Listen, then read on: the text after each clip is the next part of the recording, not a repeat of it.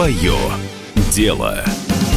Дорогие друзья, здравствуйте. Мы в эфире «Комсомольская правда». Меня зовут Максим Коряк. Это программа «Свое дело». И сегодня мы будем разговаривать о бизнесе, который существует уже сотни лет, и сотни лет э, будет существовать, один из самых стабильных бизнесов. Э, всегда хочется верить, что это один из самых надежных бизнесов. Вдобавок ко всему, он еще и один из самых сложных. Поэтому при общении э, на его тему, на тему этого бизнеса, мы всегда вынуждены привлекать экспертов. Слава богу, что у нас э, такие эксперты есть. Я с удовольствием хочу представить вам в нашей интерактивной сегодня студии члена правления, директора по развитию розничного бизнеса СКБ банка Алексей Луценко у нас на связи связи. Алексей, здравствуйте. Добрый день. Алексей, ну, э, я хочу сразу для наших слушателей и зрителей озаглавить, так сказать, тему нашей сегодняшней с вами беседы. У нас будет несколько основных, так сказать, сфер, которые мы будем обсуждать с вами. Все это будет касаться цифровизации банковского сектора. Конкретно нас будет интересовать несколько важных вопросов, которые сейчас на слуху у всех. Это э, цифровой профиль гражданина. Что это такое, как это работает, какие дополнительные опции этот цифровой профиль дает клиентам банков. Как меняется кредитование физических лиц, потому что кредитование физических лиц для физических лиц, которые по большей части это являются как раз нашими слушателями, это один из самых острых вопросов и важных. И глобально поговорим, наверное, насколько успеем, о цифровизации банковского бизнеса в целом. Алексей, вот такой вопрос. Эм, СКБ Банк стал первым региональным банком, который получил, э, подключился к новому государственному сервису. Э, сервис называется «Цифровой профиль гражданина». Вот расскажите, пожалуйста, подробнее, что это за сервис такой, чем он удобен для клиента. Э, ну, наверное, вот так вот я начну этот разговор. Цифровой профиль гражданина. Вещь, которая сейчас вот повсеместно продвигается. Насколько я знаю, она еще и завязана с сервисом госуслуг. Давайте сделаем на этом акцент. Вы с этим тоже работаете? И если да, то как? Да, значит, э, тема и проект цифрового профиля гражданина, вы правильно отметили, что это сервис, который непосредственно связан с э, порталом госуслуг. Да, то есть он а, как бы отдельно от него ну, не существует, не живет. Uh-huh. Да, значит, э, что такое цифровой профиль гражданина? Да, это набор всех данных, которые есть о гражданине. Причем набор данных, которые хранятся в различных государственных структурах и ведомствах. Да, то есть не просто набор каких-то данных, которые у вас есть, но именно набор, который, набор данных, который подтвержден. Вот, значит, если вы являетесь активным пользователем портала госуслуг, то наверняка, если у вас есть, например, подтвержденная учетная запись, то наверняка вы там, значит, уже зарегистрировали свои паспортные данные, значит, там ИНН, не знаю, СНИЛС, еще, еще всякие разные данные, которые портал о вас знает. И чем больше данных вы там регистрируете, тем большим набором, тем большим набором услуг вы на этом портале можете пользоваться. Штрафы получать, значит, там, если есть автомобиль, значит, э, какие-то записи делать к врачу, значит, там, ну, там, недавно мы все регистрировали заявление на получение пособия для, для, для детей и так далее, и так далее. То есть это уже очень удобная штука, которой пользуются все больше и больше россиян.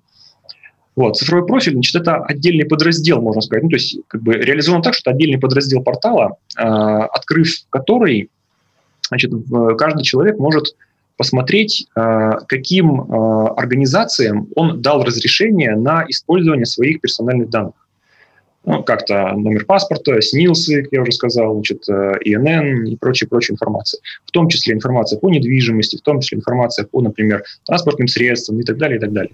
И в том числе информация, которую доставляют различные государственные органы, такие как Пенсионный фонд и в, там, в недалеком будущем, надеюсь, налоговая тоже. Да, то есть работодатель отчисляет э, значит, там, налоги и различные отчисления заработной платы, эта информация аккумулируется на лицевом счете в пенсионном фонде, и, соответственно, эти данные можно разрешить предоставить каким-то организациям. Например, банку в тот момент, когда ты хочешь подать заявление на, например, на кредит потребительский. В том числе. Совершенно верно. Это именно тот кейс, который мы реализовали. Да, то есть mm-hmm. где-то с э, середины мая мы подключились к этому сервису, и первое, что мы сделали, это мы значит, на нашей интернет-заявке на подать на получение кредита, реализовали сервис авторизации через э, госуслуги. А, то есть сейчас любой клиент может зайти на э, сайт банка, нажать кнопочку «Хочу кредит», значит, тут же откроется заявка на получение кредита, и, и сразу же сверху, буквально вот первыми же действиями, что можно будет сделать, это авторизоваться через портал госуслуг. Uh-huh. Значит, делается это безопасно, делается это по защищенным протоколам, а, которые значит, долго разрабатывались, в конце концов были разработаны. Вот, значит, и э, в открывшемся ну, там, диалоговом окне э, можно пос- поставить галочки и дать разрешение э, значит, цифровому профилю предоставить данные банку, ну, те, те, на которые, собственно, значит, идет запрос. И в случае, если эти галочки проставлены, то э, мы уже не будем переспрашивать эти данные у клиента, мы уже им верим, значит, эти данные пришли из э, как бы юридически значимого законного источника, э, и практически половина или даже больше половины заявки будет считаться предзаполненной. Да? То есть ну, там останется, останется только какие-то вещи, которые о клиенте Э, госуслуги не знают, да, то есть заполнить некоторые данные и все. Такой вопрос, э, ну, наверное, он будет больше касаться э, одного из самых востребованных продуктов. Если мы говорим о кредитовании физических лиц, произошли ли в нем за последние несколько лет какие-то интересные изменения? То есть там появились ли какие-то новые тренды в кредитовании физических лиц? Вот я бы так поставил этот вопрос. Если, это, если эти тренды есть, я уверен, что вы нам сейчас о них расскажете. Ну, вот рассказать что-то такое прямо вот остренькое, прямо вот вкусное, наверное, не получится, потому что кредитование ну, физлиц, как кредитование в целом, это такой исконно, исконно банковская операция, которая много там десятилетий и даже столетий уже с нами присутствует. И вот какие-то вот прям вот, вот, фишечки сделать там, ну, может быть, удается, но ну, давайте посмотрим, да, то есть как, как бы классическое кредитование у нас там в России э, представлено было продуктами. Ну, во-первых, это обычный потребительский кредит, что называется, на все что угодно. А, или его называют кэш-кредит. Да, то есть кредит, который дается клиенту просто, просто по, по заявке. Да, значит, потом есть у этого кредита разновидности, да, то есть это ипотечный кредит, кредит на приобретение недвижимости, это автокредит, который, значит, на который мы покупаем авто, автомобили там, и прочую технику. Вот, значит, э, последние годы активно развивались кредитные карты, прямо вот в отдельный сегмент выделились.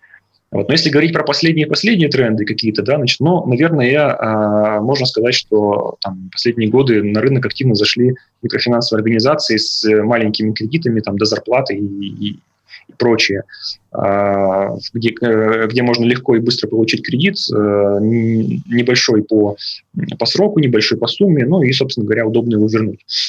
Uh-huh. Вот, значит, а, различные программы рассрочки тоже, в общем-то, популярны и в последнее время популярны, когда даже при продаже какого-то продукта мы не говорим про банковский кредит, мы говорим, что вот давайте оформим в рассрочку. На самом деле внутри рассрочки сидит а, обычный классический банковский кредит, но он упакован так, что клиент получает товар, а, значит, магазин получает продажу, и клиент за этот товар платит, там, ну, например, год там, ежемесячными платежами ну, либо со срочкой там на, на месяц или на два, вот говорят, там, беспроцентная срочка там на, на один или на два месяца, то есть это то, что сейчас пользуется. Да, на самом деле э, условие беспроцентный, э, как бы всегда процент внутри есть на самом деле. Другое дело, что этот процент уплачивает магазин. Алексей, такой вопрос. Мне сейчас хотелось бы обратиться к будущему, ну и а, особенно учитывая контекст нашего с вами сегодняшнего разговора, хотелось бы вам этот вопрос сейчас задать. Э, как вы считаете, может ли банковский сектор в будущем полностью перейти на дистанционное обслуживание клиентов, то есть вот то самое обслуживание клиентов без похода в банк. Как вы думаете? В ближайшем будущем, наверное, нет. Ну, на наш взгляд, опять же, наверное, нет. В отдаленном будущем, ну, прогнозы строить сложно, да, значит, но, в принципе, технически мы готовы уже, уже и сейчас, да, то есть технически, пожалуйста, у нас уже есть все необходимые ресурсы и возможности для того, чтобы э, с клиентом взаимодействовать только удаленно, в том числе даже открытие счета. Мы недавно реализовали сервис когда клиент может открыть счет, то есть ни, ни разу не являвшись в наш банк до, до этого, может открыть счет э, полностью дистанционно через э, биометрическую идентификацию. Другое дело, что пока не так много клиентов, которые э, зарегистрировали свои биометрические образцы э, значит, э, на государственных э, сервисах. Вот, значит, э, опять же, это зависит напрямую от клиентов. Да? То есть, если клиент хочет прийти в э, банк и хочет поговорить в офисе с менеджером, мы не будем и не, можем, наверное, ему в этом отказывать. Да, поэтому сеть отделений существует и будет существовать. Единственное, что она, может быть, трансформируется в более какой-то легкий формат, когда мы э, не будем там на, наблюдать очереди э, значит, клиентов, которые желают оплатить коммуналку, вот, а мы будем наблюдать удобные значит, какие-то места и там, переговорные зоны для того, чтобы пообщаться с э, менеджером банка, решить вопросы, значит, э, может быть, принять решение перед тем, как э, значит, ну, купить какой-то банковский продукт. В принципе, мы это даже видим и, не знаю, в онлайн-торговле, да, когда, ну, был период, особенно вот последние там несколько месяцев, когда, да, когда даже в том числе и там, многие клиенты даже, там, я, я пытался купить какие-то товары значит, через интернет, да, значит, ну, все равно хочется хотя бы раз прийти в магазин, пощупать этот товар, не знаю, ткань там, не знаю, ну, еще что-то. А потом уже могу вернуться домой и купить его, заказать через интернет.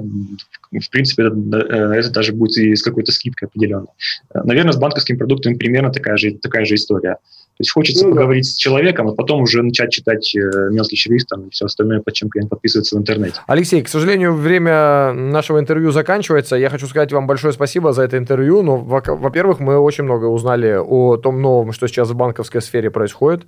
Вся та важная информация, которую вы нам сейчас рассказали, я уверен, будет использована всеми нашими слушателями. Ну или я как минимум на это надеюсь. Большое спасибо вам. Спасибо вам. Всем желаю финансового благополучия и крепкого здоровья. Спасибо большое нашим зрителям и слушателям. Я напомню, что у нас э, в нашей интерактивной студии, у нас в гостях «Комсомольской правды» был член правления, директор по развитию розничного бизнеса СКБ банка Алексей Луценко. Алексей, до свидания. До свидания. Спасибо. Свое дело.